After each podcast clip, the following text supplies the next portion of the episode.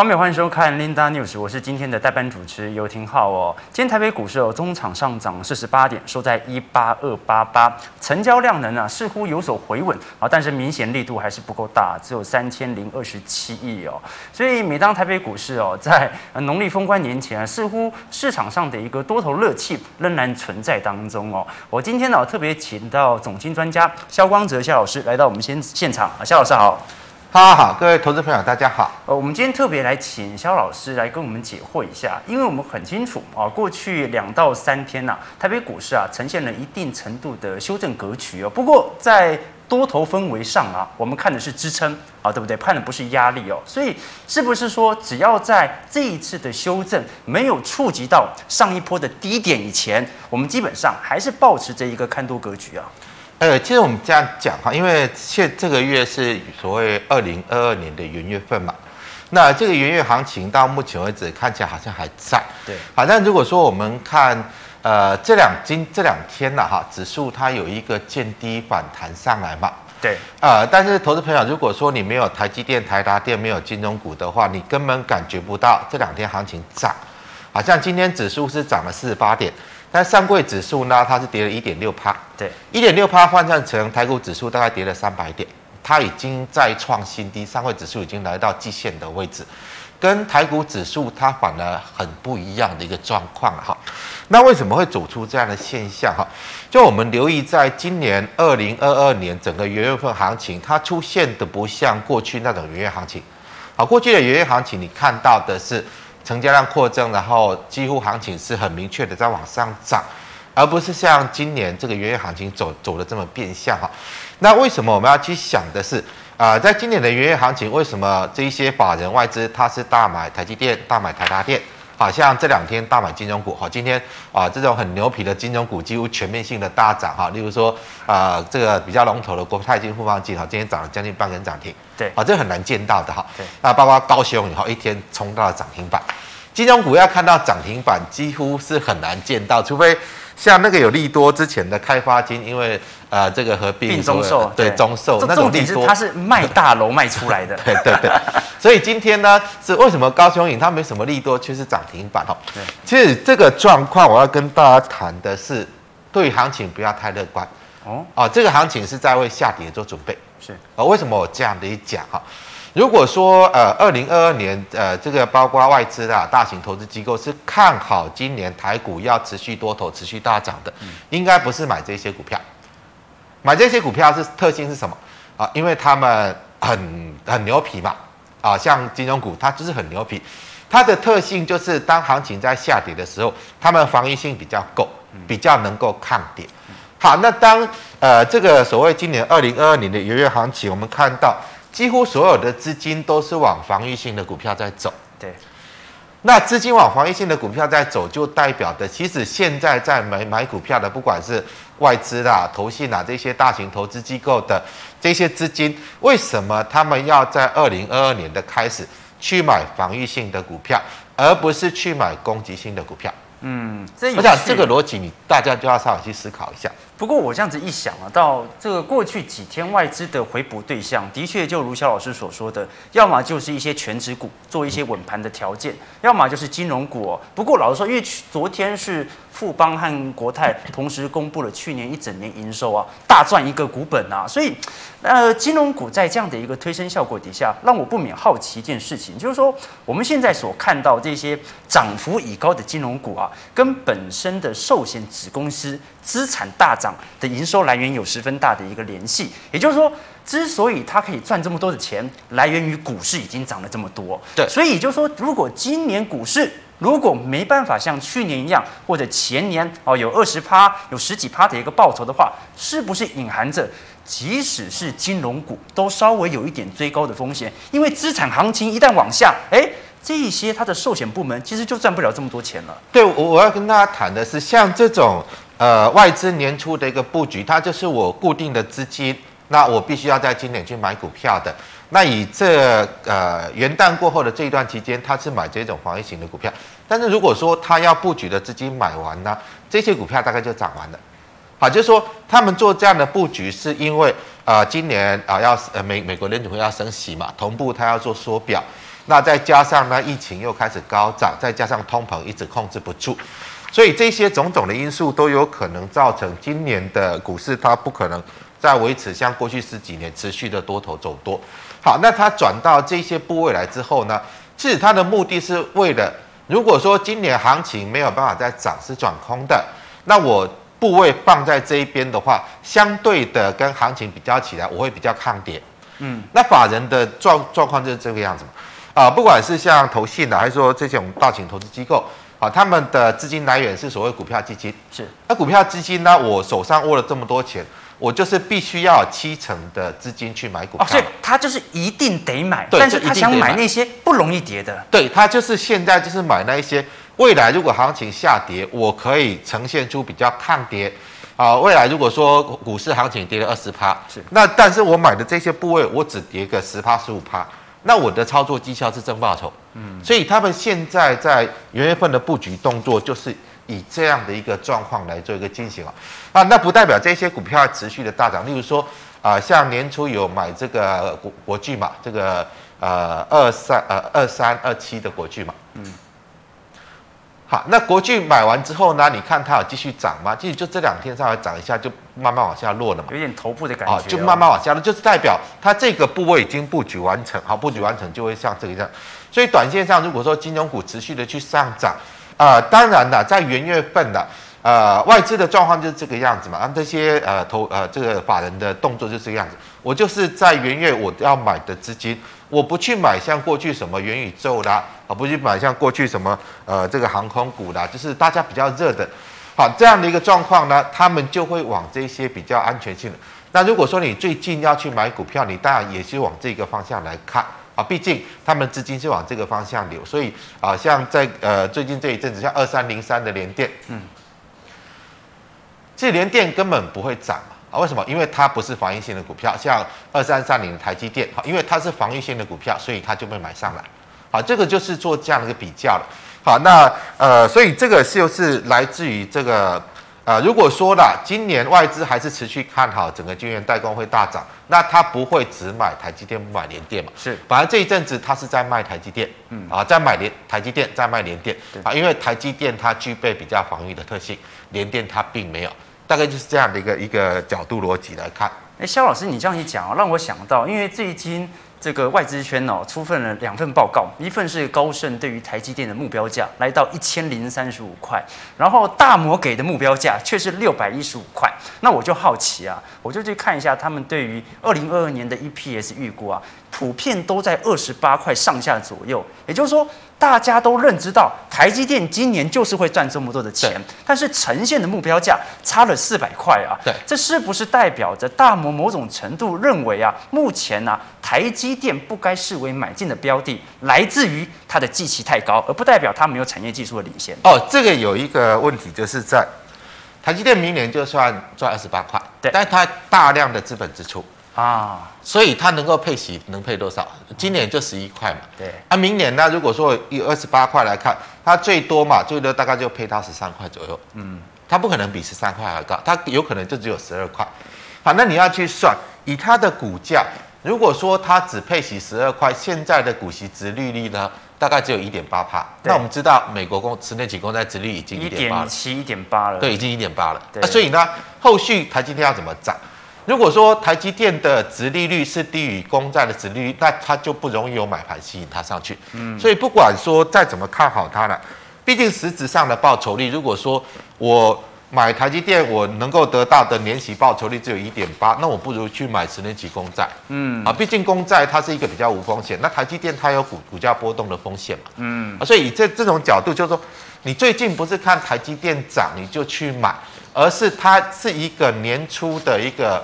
啊、呃，这种投资机构的年度的布局，它往防御型来布局，就像刚刚看到国巨买完之后呢，啊，资金进去了之后，它就不会涨了嘛。嗯。所以台积电不是代表这里要大涨，是，就说它还处在一个法人年度布局的状况。那因为现在呢，啊、呃，对于今年就最近这个呃元旦过后的一个布局动作来看，它一直往防御性的股票进场，也就代表其实。呃，不管是外资啦，这些投资机构对于今年股市的行情并不看好。那没错。如果看好的话，不是买台积，应该是买这个二四五四的联发科嘛。对，而且联发科是全指股当中本益比算很低很低的。对，而那问题是因为它在历史高位，它在高基期。哦，所以它是属于攻击性的股票，它不是防御性的股票。股价是高基期，对。但是如果是从纯获利指标来看的话，它的基期又偏低。呃，也不是这样讲哦。呃，如果说比较本一比的哈，比较本一比，其实联发科大概二十倍左右的本一比，它也不算低。嗯。跟台积电比较起来，它还是偏高。对。它还是偏高。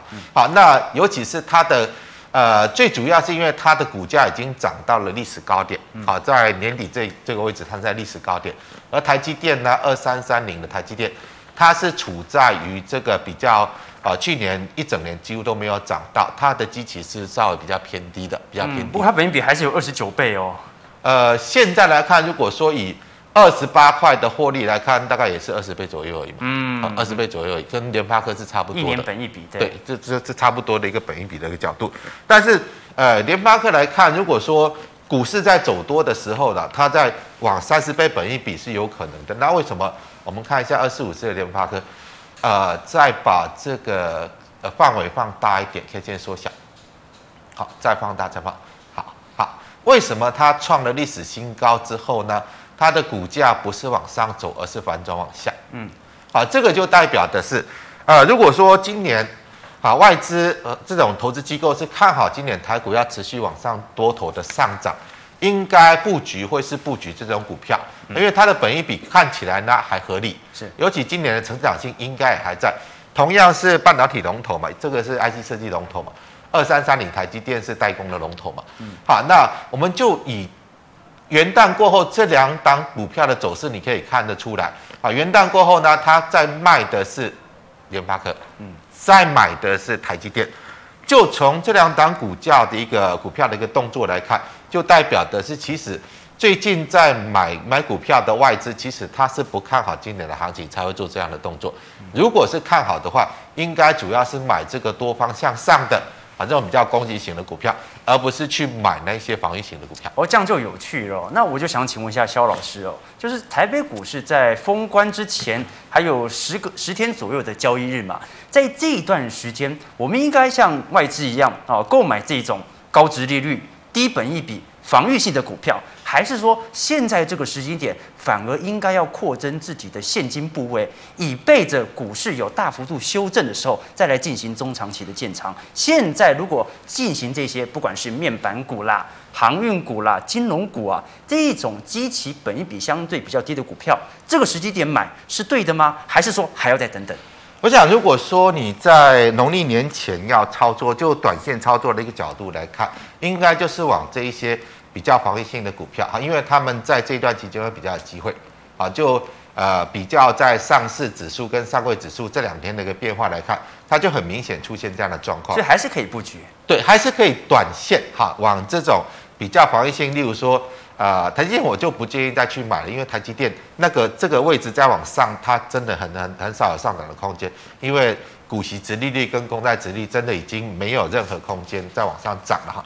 所以短线上我是认为。金融股可能还有机会，好，因为金融股，呃，在之前它比较没有资金在琢磨，嗯，好，那最近如果说这一些啊市场的资金开始寻求避险，加上它有升息的题材，对，啊，再加上资金的紧缩呢，对于金融股也是比较有利的，好，那就今年二零二二年整个升息跟资金紧缩的环境之下呢，呃，或许在金融股过农历过年前的啊法人这种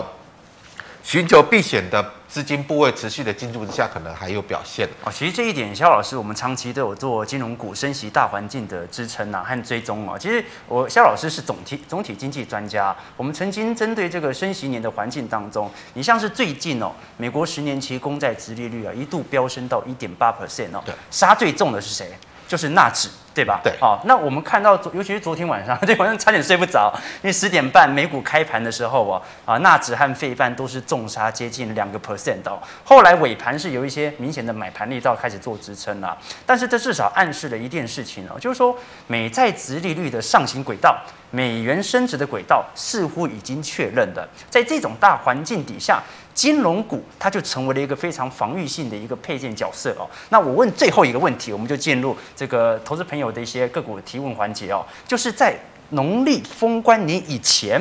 我们建议给投资朋友的持股水位大概是多少？呃，我的看法是这样的，你大概最多就是六成。哦，好，那进到农历的封关之前，我是建议持股就尽量降低。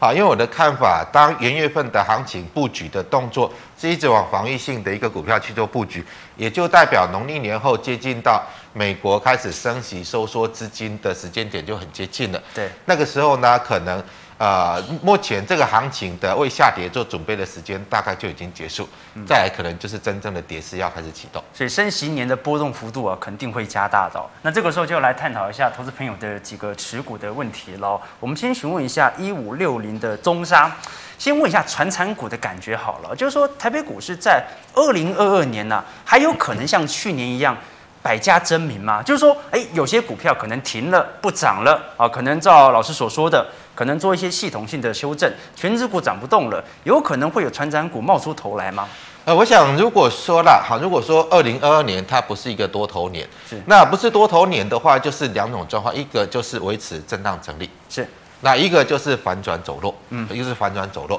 好，那如果是一个震荡整理呢，那就在在这个月哈，这个元旦过后这段期间呢，啊、呃，以法人的一个角度，它就是往防御性的股票来走哈。嗯所以应该是船产会优于电子哦啊，因为船产大部分是比较具备防御性的，而电子呢都是比较呃高本益比、比较高成长性的。那当如果行情不是一个多头的话，应该是防御性的股票会比较相对的有支撑。那如果是做比较机械性的，比如说以中沙来看呢，啊，就是说如果股价近期明显已经拉高。这种股票，我们是可以赌封农历封关之前来个修正，再赌一把往上攻的机会，还是说，哎，从任何角度来看，我们都要非常小心了。应该都是要逢高去做卖出，哦、因为，呃，现在我想三个重点，一个就是，呃，股价要处在于比较低基期。啊，低基期才会吸引买盘，这看起来肯定不一样。这个基期是在高基期，那另外就是要低本益比，嗯，啊，低本益比才具备比较安全性、比较防御性嘛。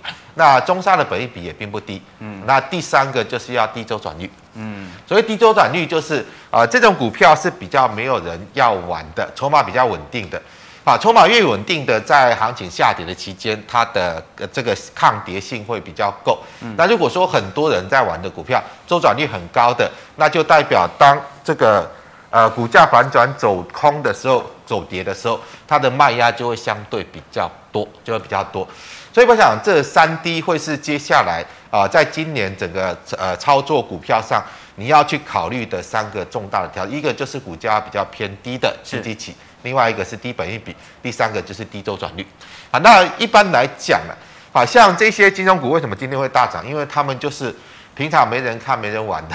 好，那所以这种股票如果说一有买盘进来，就比较容易转强，比较容易涨，因为筹码是比较稳定的。好，这三个条件是提供大家在呃农历年前，如果说你短线要去做股票，你往这三个有这三个条件的股票去做，可能在于农历年前会比较容易有表现。好，那中沙的部分来看的话。我们把 K 线放大，范围缩小，好，可以，这样可以。好，这边是一个最大量的 K 线嘛，好的低点在这里，所以如果短线上它有机会在啊、这短线做一个反弹，来到今天这个位置，你应该应该就要做出卖出，啊，做卖出，啊，因为啊、它的位置是比较偏高的，虽然说、呃、比较起来了，很多中小型电子股最近跌得很惨，那因为它还具备这个所谓的。台积电的扩厂题材嘛，所以短线可能还有资金在里面。那在这里，呃，他做了这边的回撤之后呢，看起来短线有守稳，应该有机会反弹。那反弹上去，我认为就要卖掉，要再往上去涨，几率很低。OK，那再问一下六七七零的力积电哦，顺便问一下，你说整个半导体产业当中啊，基本上啊都有可能在一个景气循环上升周期当中，有一点快要见顶的迹象，会伴随着整个全球股市的修正啊。那如果是属于比较中小型的台积电的设备厂或者子公司世界先进，或者像是六七七零的利基电这一种啊，台积电。周边系列的个股可以做留意吗？还是也要小心？力基电不行，力积电这一波只是因为它要转上柜，对，由兴柜转上柜所带起来的一波比较呃算是投机性的涨势的。所以力积电的本益比三十倍喽。对啊，力积电的股价 它比联电还高，本来就不合理，本来就是不合理。所以这档股票，我认为任何反弹都要卖，它还会继续跌。它的股价正常的状态应该是比联电还要低的，所以只要它还高于联电，应该都是反弹都要卖。好，那八二九九的群联呢？群联其实历年的殖利率啊也表现得很不错。它这样子算不算是一个防御性的领息股呢？呃，它不能算是防御性的哈，因为它。呃，最近这一段期间，看它的股价的周转率就是比较高的，就是比较高。好，我们再把这个 K 线缩小范围放大，好，再放，好好可以。好，它这一波就是反弹到这边的一个颈线的位置了。好，所以它只是一波反弹波，好，是一波反弹波。好，那反弹到这个位置，大概就已经达到反弹的满足，所以它现在又开始启动一波的跌势。好，那这个股票呢？如果说你要寄望它有支撑，可能要到这个位置，好，要到这个位置。所以没有回撤这个位置之前呢，反弹你都先做卖出。我的看法，既然它反弹结束呢，应该会再来做支撑的回撤。好，那最近可能呃，接下来如果回撤到这里有支撑的话，它才有机会再往上反弹。好，所以最近它是一个做支撑回撤的一个跌势。那你就利用还没有测到这个位置之前，任何的反弹你就做卖出。好，那我们再来看一下四九一九的新唐哦，我比较好奇，因为新唐去年很亮丽的股票哦，去年涨势已经非常之凶猛了。那在二零二二年哦，我们要小心回档的股票，是不是要特别小心？去年已经明显涨高的股票，对，因为你去年很热涨高的股票，就代表它的筹码其实都已经乱掉了哦。好，如果说筹码很稳定的话。不会有这种周转率这么高嘛？就代表很多人进来玩这一档股票。嗯，好，那当很多人进来玩，现在套牢了，当它跌下去的时候，卖压就会很重。是，好，卖压就会很重。呃，所以以新塘来看呢、啊，呃，感觉还守在平台区。对，去年的获利还不错，但是要小心今年的获利会明显下滑啊，因为整个景气的关系哈。呃，在整个景气高峰，大概去年就已经达到。而今年随着啊，包括通膨、包括升息、包括资金的收缩了，这经济景气会开始明显的从高峰反转，那当然会影响到接下来这一些主要的上市公司的营收也会出现这样状况哈。好，那新塘你先观察，如果说。啊、呃，短线上我认为它会来回测这个位置区，嗯，那回测如果没有跌破呢，它就会再弹起来，哈，那它可能平台区其实已经拉了相当长一段时间，它可能就是维持一个比较区间横盘的形态，好，这边就是主力嘛，好，这边头部的颈线就是主力，所以这边呢大概来到这个位置你要卖，啊，来到这个位置呢，如果说有手你要买再买，做这样的区间，那万一这个位置跌破呢，啊，跌破大概就头部就成型，你要停损，啊、嗯，你要停损。啊，没有没有跌破之前，你先维持一个区间操作。跌破那，那你就要停损，把资金抽出来。嗯，好，那我们来看一下四七三二的燕城，来聊一下生技股好了，因为燕城是生技股嘛。其实最近 Omicron 病毒也是再度的延烧，这个美国它是每天一百万例的速度在增长哦。不过看起来目前美国也没有任何具体要封城的措施啊。我不禁想要问一下萧老师，因为你看西安是明确封城了嘛，甚至大陆传出说有可能在地过年，对不对？那这种情况底下，我们要如何审视？生技股在二零二二年的行情，就如果未来的疫情它是属于流感化的方向走，那生技股还可以期待吗？你像前阵子生技股又开始飙了一波，那现在我们用什么样的眼光来审视这档股票？哎，短期内看是有一个明显的利多的反应，那中长期生技股要如何看待？呃，其实生台湾的生技股要受惠于疫情的真的很少了，真的很少。所以，我们只能把它看成题材性的炒作。做口罩的，量体温的，对，只能够因为台湾就能够发展出疫苗的所谓这个这个呃，我们的只只有那一档嘛，哈，这个我我忘了名字哈，呃，还有这样检测剂，其实要跟欧美他们的那些生技公司去比是没有办法比的，所以。台湾生技公司，我们不用去寄望疫情可以带来什么贡献度的。好，那我们简单的来讲，燕城这个中药的哈，中药的它可能也是在啊、呃、后续因为新贵要转呃这个所谓转成上柜，所以跟那个呃跟利基电是差不多的状况。好，那如果说它是一个兴柜要转上柜的这样的一个利多题材，那我们就纯就技术面来看啊，再把 K 线放大一点。好好，这样可以。好，这边就是一个最大量，好，这根就是最大量。所以短期如果来到这个位置，我认为你就先卖，好，这个位置就先卖，好，你不要等它真的转弱下去你再卖，啊，因为现在来到这个位置，它就算短线上往上走，也会形成量价背离创高，量价背离创高就是一个卖点，啊，所以呢短线上如果有再反弹到这个位置，好，这边最大量 K 线的上缘，它会是一个大压力，啊，你就做一个短线上的卖出，像今天的高点就相当接近嘛，嗯，啊，所以它今天就会收下来。好，那万一它跌破这个低点呢？那你也要走。好，跌破这个低点，可能就代表的是它的头部形态成型。好，那它可能就会开始往下跌。因为以燕城来看，它去年几乎啊赚不到几毛钱嘛，啊赚不到几毛钱啊、呃，这样的一个涨势，那应该就是纯粹比较题材性的一个涨势，而不是啊、呃、它有一个要往上的趋势。那你随时要走。对，所以以这样的角度，就是如果说冷却了，大家不炒了，那你就必须要适时出来。嗯。我们再看一下三五三零的金相光哦，做这个其实最近车用的摄像头似乎有反映在金相光身上，但股价近期哦呈现系统性的筹码面的一个杀盘哦。其实其实我比较好奇的一点是哦，呃，肖老师，我们知道对于二零二二年的行情，当然要稍微谨慎一点点哦。但是台北股市毕竟是以电子股当道。那么我如果去挑选，比如说啊相关的 ETF 零零五六当中啊，去挑选那些常年高配息的高值利率的个股，这个时候是会是一个好的选择吗？就是说，在面对一个行情在升息年具有大幅波动性的情况底下，我应该保持着这些常年呐、也给我不错的配息，也给我不错的获利稳定的电子股，该拿它怎么办啊？呃，如果说以这个。呃，每年的配息的殖利率高的，那倒是可以比较安心一点。但是，啊、呃，因为过去十几年的大涨，其实这种这种股票已经非常非常的少，好，这种股票也非常非常少。好，那例如说，啊、呃，你金相光来看哈，呃，虽然说他们呃在去年应该有很多的题材哈，例如说元宇宙的题材啊，例如说啊车用车用镜头的题材啦，但它都只是题材性。好，现在你股票你最主要看的是。营收有没有带上来啊？如果光是题材，营收没有表现，获利有没有带上来？获利也没有带上来。嗯。那如果说营收也没有上来，获利也没有上来，然后呢，我们看一下股价，把范围放大，K 线缩小。好，它的股价呢啊，其实它也已经反映的差不多了哈，是，也已经大概在去年呃范围再放大，再放大。好，对，它已经把去年的一个涨幅几乎也已经都回吐回来，那这个形态上。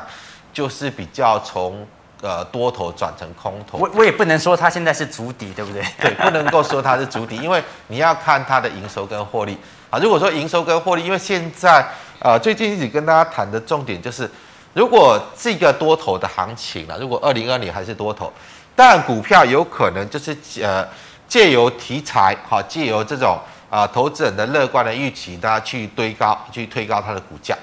但一旦这个行情不是多头，那就代表的是所有题材都必须要经过市场的检视啊，大家就会看啊，你去年说哦这个题材多好多好，有可能会带起多大的一个营收跟获利的表现，那今年就要开始来检视了嘛。嗯，好，因为涨都已经股价涨都已经涨，那涨上去之后呢，哎，你又看不到它有什么营收的成长、获利的成长，那这个题材到底是真的还假的？这个疑虑就出来了。所以如果说像这种比较题材性的炒作，当一个市场的这种炒作的力度开始不见了之后，啊，市场就会开始去看这个题材到底带出什么。好，那以金降光来看，其实它的营收跟获利完全没有任何成长，只能说，呃，这一段的一个呃推升只是纯粹市场在做题材的炒作。是，好，那当题材炒作结束呢？看不到任何的营收跟获利的带动，那它就有可能跌回到原来的起涨点嘛，啊，就有可能跌回到原来的起涨点。所以金匠光就是反弹要卖了，简单来讲就是反弹了，对吧？因为它已经测到这个位置都没有任何比较积极的买盘承接的一个现象，也就代表这个不是支撑，而不是支撑呢，它大概就要回撤到起涨点。OK，好，那我们再看一下二零二三的夜辉哦。其实刚才萧老师讲到说，今年的船产可能相对于电子啊。更使得市场上投资者来做吸引和投资布局哦。那么钢铁股，我发现最近大陆钢价似乎有明显主体反弹的一个迹象在。呃，钢铁股目前整体筹码算干净吗？我们看到其实中钢构和东河钢铁啊，近期股价都有做一些明显的表态。那大陆这一波是明显足底了吗？还是说仅仅的就是一个小反弹而已。呃，我想就是如果说以今年的状况来看，因为通货膨胀是压不住，而且持续的高升，那当这个物价在上涨，钢价也会跟着涨，哈，这个是必然的。再加上呢，呃，美国开始今年开始大规模的推基础建设嘛，啊、呃，对于钢筋水泥的需求也会比较强了哈。那再加上如果说这个我们要就要看哈，最近整个外资在元月布局的这个资金部位到底有多大？嗯，例如说，啊、呃，我就是要买防御性的股票嘛。啊，我如果台积电买的一个额度呢，我可能就不再买台积电了。啊，台达电买的额度也到了，啊，现在买金融股买的额度也到了。那或许呢，它就会有一部分的资金进来买钢铁股，好，这个这个有这样的一个机会了，有这样的机会。好，那只是说，呃，以烨辉来看，我们就要去看啊，它去年的获利大概多少钱？好，烨烨辉，呃，我们再把呃 K 线好放 K 线稍微放大一点，好，这样可以，好，这样呃缩小一点，好，再缩小一点。好，那现在夜辉的本一比呢，大概就是呃，应该不到十倍。好，夜辉大概有将近三块钱，啊，现在股价大概二十出头块，啊，它不到十倍的本一比，啊，所以这个位置我是认为这里去再去杀低的，呃，这个应该没有那个必要，还没有那个，你可以稍微等一下。如果说呃外资这一波呢，这种防御型的股票、金融股的额度买完之后，会不会转一些资金来买进钢铁股？这个是有可能性的。啊，所以夜辉我的看法，呃，这边的破底，但是它完全没有量，现在周转率是很低的，嗯，好，那你至少先等它反弹，好，反弹到呃大概这个位置，好，这个位置应该是这边，好，这边。啊，你大概等它反弹到这个位置，你要去卖出再做卖出。那短期我是比较不建议去做杀跌，先不急，但是值得留意。哎，我觉得萧老师这一套操作不错啊，就是按照着风水轮流转的格局哦。我们不买那些本益比高的电子股，但是呢，总会轮到外资进行大幅度 回补的这些低本益比的股票，值得来做一些留意哦。我们再看一下一七二一的三晃。三晃做化工的，呃，这个股票就是逢高卖的，因为没有疑问，因为，呃，可是现在在修正格局耶，按照着过去每一次的修正格局，后续又持续创高呢。那是去年啊，啊，那是去年，啊，今年已经不是那种多头的投机行情，这个股票是是？这股票就是一个投机股嘛，嗯，因为很简单，你就从它营收获利算一下它本益比多少嘛，现在本益比是高的非常离谱嘛，嗯，好，那这这可以之所以可以去年可以炒这一大波，是因为。呃，大家在炒，呃，跨入到整个半导体产业嘛，好，那整个半导体产业其实，呃，之前跟大家谈到，如果说要跨入半导体产业，你也不是去买三晃，因为三晃能够真的有从半导体的收益的幅度，真的会非常小。那之前跟大家谈的，如果说你要看这个，呃，特用化学进入半导体的，就是那个四七五五的三氟化嘛，啊，那三氟化也已经长成这个样，大概，啊，我们看一下四七五五，如果说四七五五。呃，对，三氟化如果没有办法再涨了，那所有的特用化学股大概这一波的炒作就结束了。哦，所以这一波人家说台积电有可能采取进口替代策略，因为它为了要保持自己的毛利率在五成以上，所以可能很多原物料要从台厂本身来采购。即使有台积电的利多性，反而啊这些个股啊还是不值得做太多的一个资金。呃，这个。半导体特用化学之前主要是从日本进口的，对啊。那如果说要从台厂去做替代，能够真的达到的，应该就是这一家。好，这一家是日本过来做投资的嘛？是。啊，所以它的技术是来自于日本。所以如果说你觉得呃这个特用化学有可能去取代日本进口的一个状况，那应该最主要的指标股就是这一家这家公司三氟化。那如果说连这家公司都没有办法再涨的话，那其他的那些因为题材上来的。就不可能再涨，所以其实每个产业我们都要先关注一下它指标股本身的变化，对，再来决定相关个股的一个联动。因为有些是后续会有真正的实质性的效益进来，那如果说后续有实质效益进来的这种股票也涨完了，其他题材性的那当然是不可能涨。好，那我们再来看一下三零五九的华金科哦，做光电的。这档股票的话，本身哦，最近的修正幅度也是蛮明显的哦。不过你说要它已经打一个 N 头，好像也没有成立，是不是有反弹的机会在啊？呃，我是认为比较难哦，比较难，因为呃，它的本益比也偏高的，所以它没有任何具备三 D 的特性，它反而是属于这种高股价啦，啊、呃，这种高本益比啦。好，那。这种股票我是认为反弹都要走了，好，反弹都要走，因为啊、呃，如果说现在的资金很明显的都是往这种避险性的股票去走，那相对的炒高的股票、风险高的股票，资金持续外流的状况会持续，啊，就是资金大挪移嘛，啊，去年炒得太高了、太热的股票，本益比炒太高的。那当然，现在今年面临到啊，市场可能会大幅的震荡，甚至于有一个大幅下落的风险。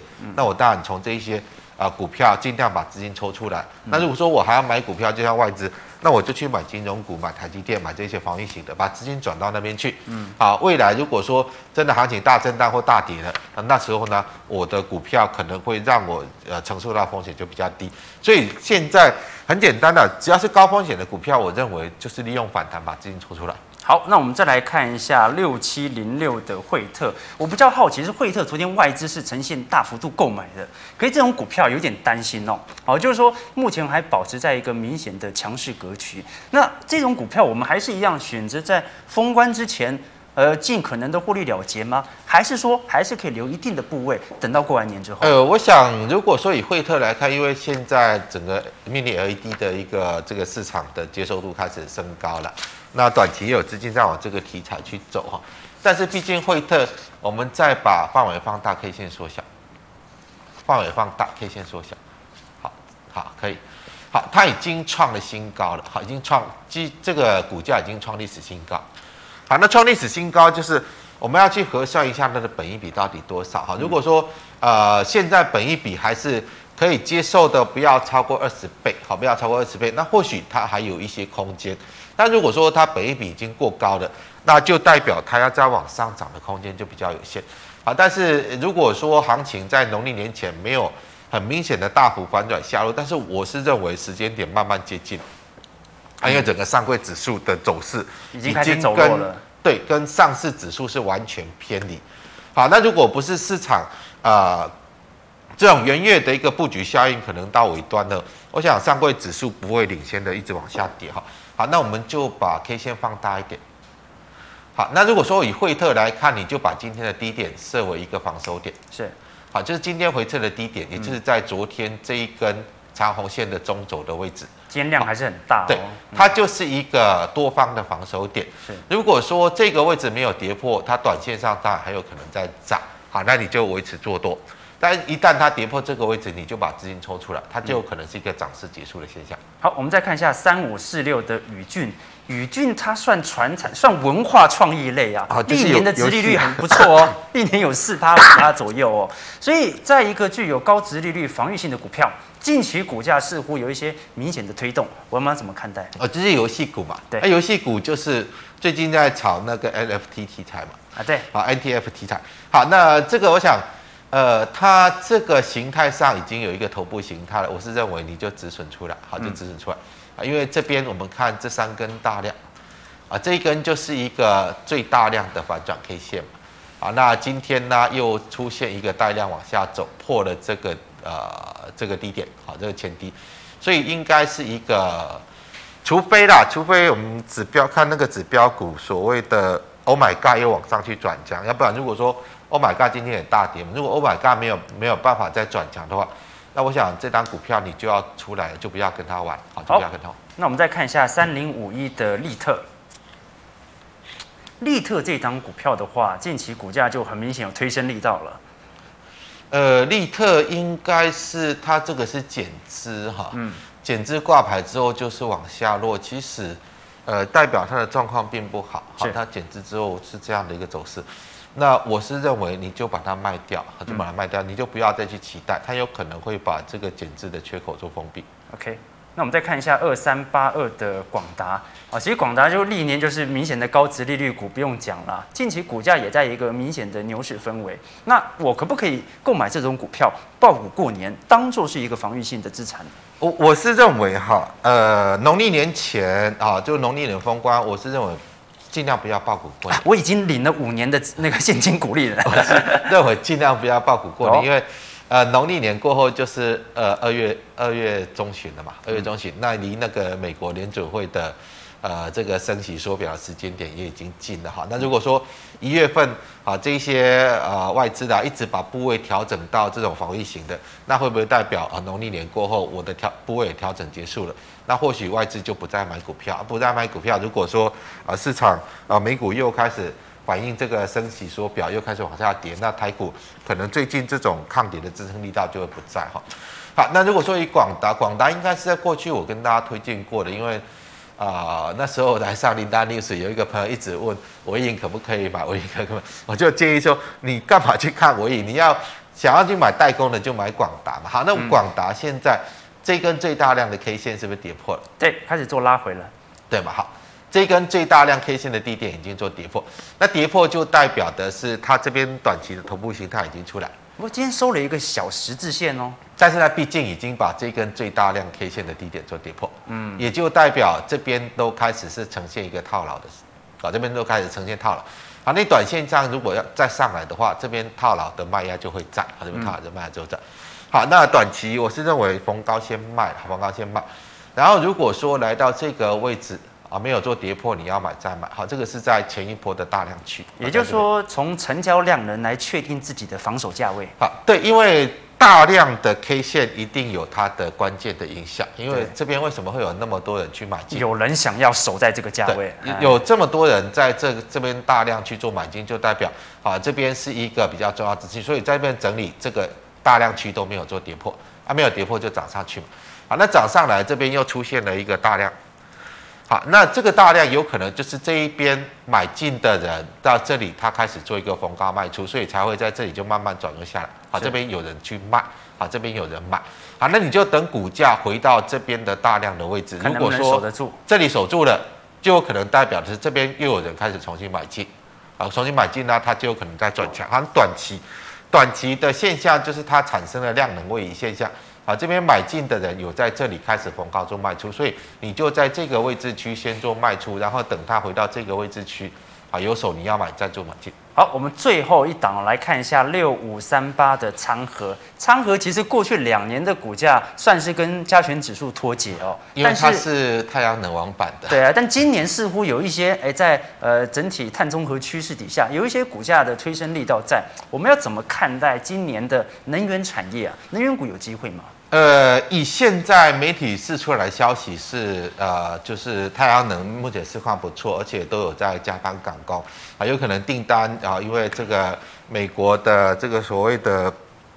啊，拜登政府大量在推植这个太阳能这个产业哈，或许有这样的一个机会的。但是如果说从营收跟获利的角度，目前还看不到，嗯，啊，那它究竟是一个题材呢，还是真正？呃，在未来趋势之下会带动它的营收跟获利大成长，那我们先就不去做猜测，我们先就股价的形态来看，好，先就股价形态来看，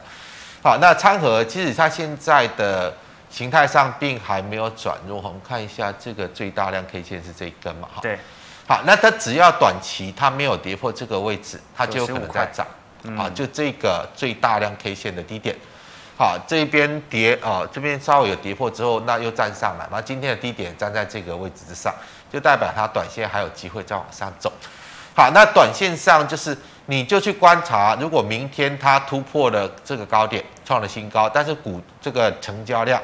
没有比这边大，没有比这边大，它可能就代表短期它进入到量价背离，就是一个短线上的卖点。嗯，好，呃，如果说明天创了这个高，但是成交量没有比这边大呢？它就是一个短线上的卖点，那你可以先卖，卖了之后等它回撤这个位置，如果这个位置没有跌破，你要买进再做买进，大概就是用技术面来做一个。呃，比较操作的一个原则就可以。好，感谢肖老师今天的传道授业解惑。我很喜欢跟肖老师一起哦，从宏观面一路聊到微观面。毕竟呢，只有在宏观的条件底下，才能在微观当中顺着趋势找到顺势的一个产业哦。肖老师今天特别把二零二二年呐一整年当中可能遇到的风险来跟各位做一些梳理，同时间呢也会可以建建议各位可以进行一些防御性资产的配置。当然，还有哪一些具有防御性资产配置的一些标的，或者值得我们追踪的产业呢？欢迎各位可以加入小老师的 Telegram 以及 Line 哦，里面不管是总体经济面、